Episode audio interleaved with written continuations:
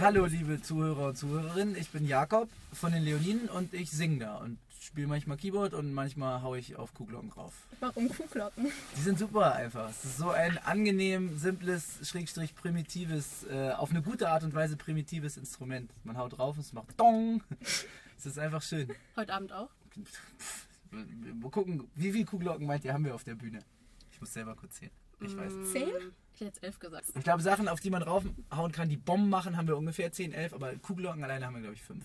Habt ihr sonst irgendwelche Rituale irgendwie so vor der Show oder nach der Show? Wir waren bei Ritualen immer sehr, äh, sehr unromantisch, dass wir lange Zeit einfach nur noch mal alle auf die Bühne gerannt sind und geguckt haben, ob wirklich alles richtig verkabelt ist und so.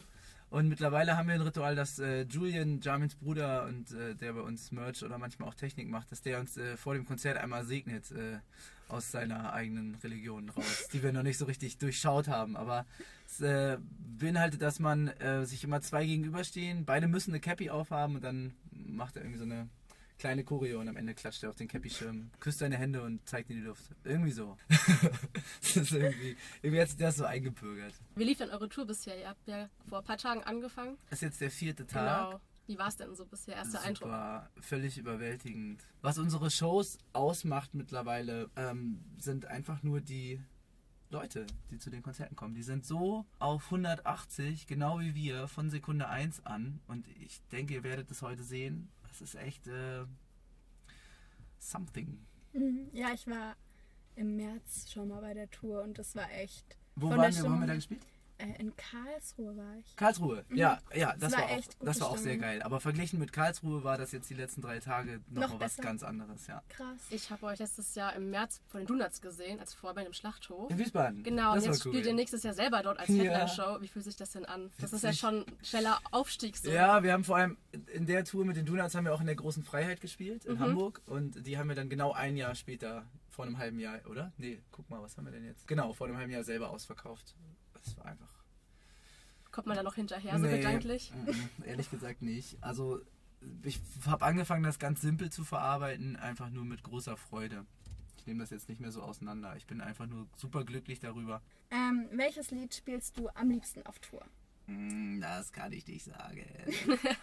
gibt's nicht, gibt's nicht. Wir haben ja bewusst auch so viel verschiedene Songs geschrieben, um ein ganz buntes Programm zu haben, was dann ähm, Song für Song einfach unterschiedliche Sachen in den Leuten auch äh, triggert und auslöst. So klar sind die eskalativsten Songs auf eine sehr simple Art und Weise das beeindruckendste für uns, ne, wenn die Leute am lautesten mitsingen oder am dollsten moschen oder so.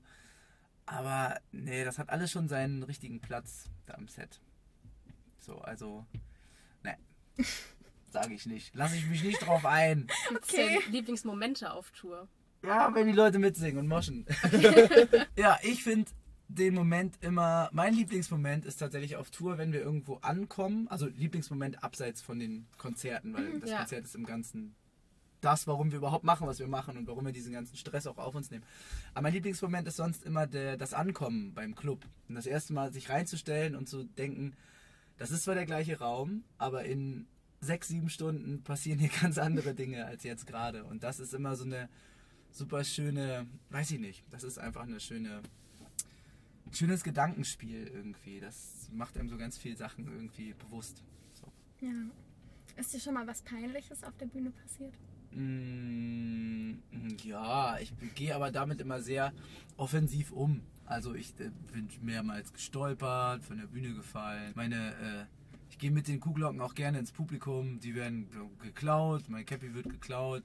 Also es passieren so immer ganz viele wilde Sachen, aber ich finde das auch auf einer anderen Ebene dann auch am schönsten, wenn so eine Dinge passieren, die so ein Konzert halt wieder zu was werden lassen, was wirklich auch nur ein Konzert kann.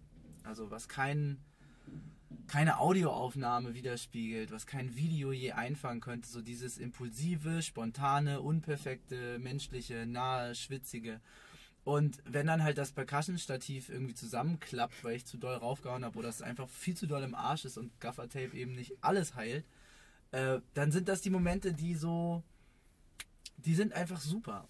Das ist darum, darum geht es irgendwie uns auch so doll, um dieses, dass wir eine Liveband sein sein wollen, die man am besten, also am besten konsumiert man Leoniden, wenn man sich vor die Bühne stellt und versucht genauso viel Spaß zu haben wie wir.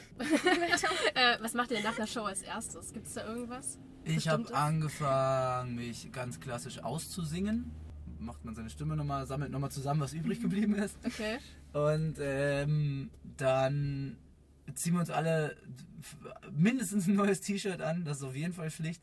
Dann gehen wir eigentlich immer direkt zum Merch und labern mit- den Leuten, bis wir uns mit den Securities darum hauen, ob die jetzt schon rausgeworfen werden sollen oder nicht. Quasi noch ganz lange. Also macht euch das auch Spaß, so Kontakt zu den Voll. Fans aufzubauen? Das ist so wirklich, ich, ich betone das eigentlich in jedem Interview und deswegen habe ich manchmal das Gefühl, ich sage das viel zu häufig, aber eigentlich kann ich es nie häufig genug sagen.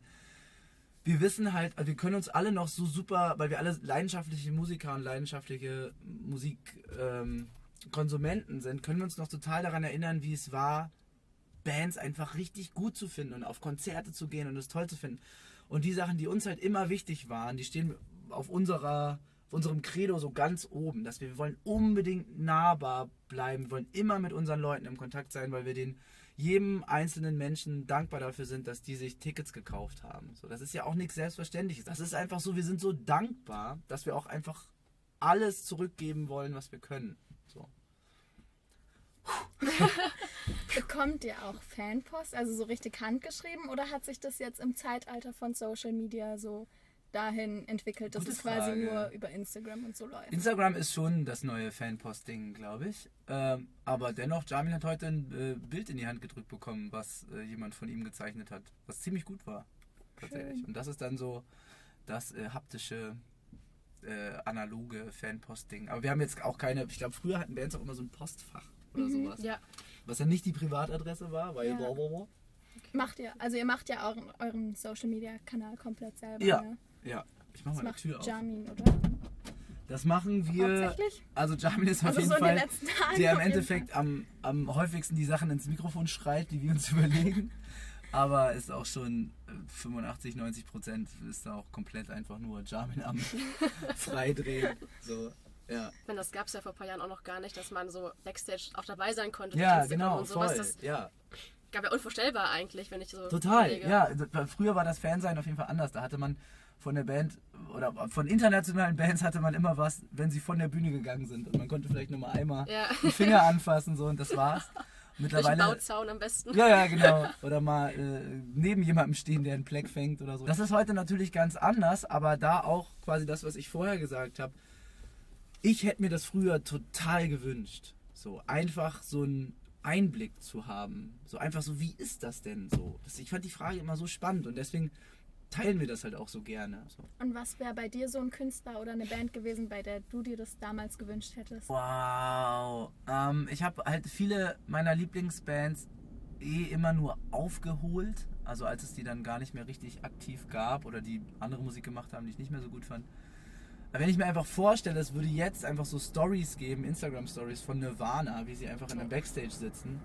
Oh mein Gott, ich würde es komplett angucken. Alles jetzt so in der äh, äh, äh, posthum mir alles nochmal reinziehen, wie egal was Kurt Cobain für Brause im Backstage getrunken hätte, ich hätte es gewusst danach.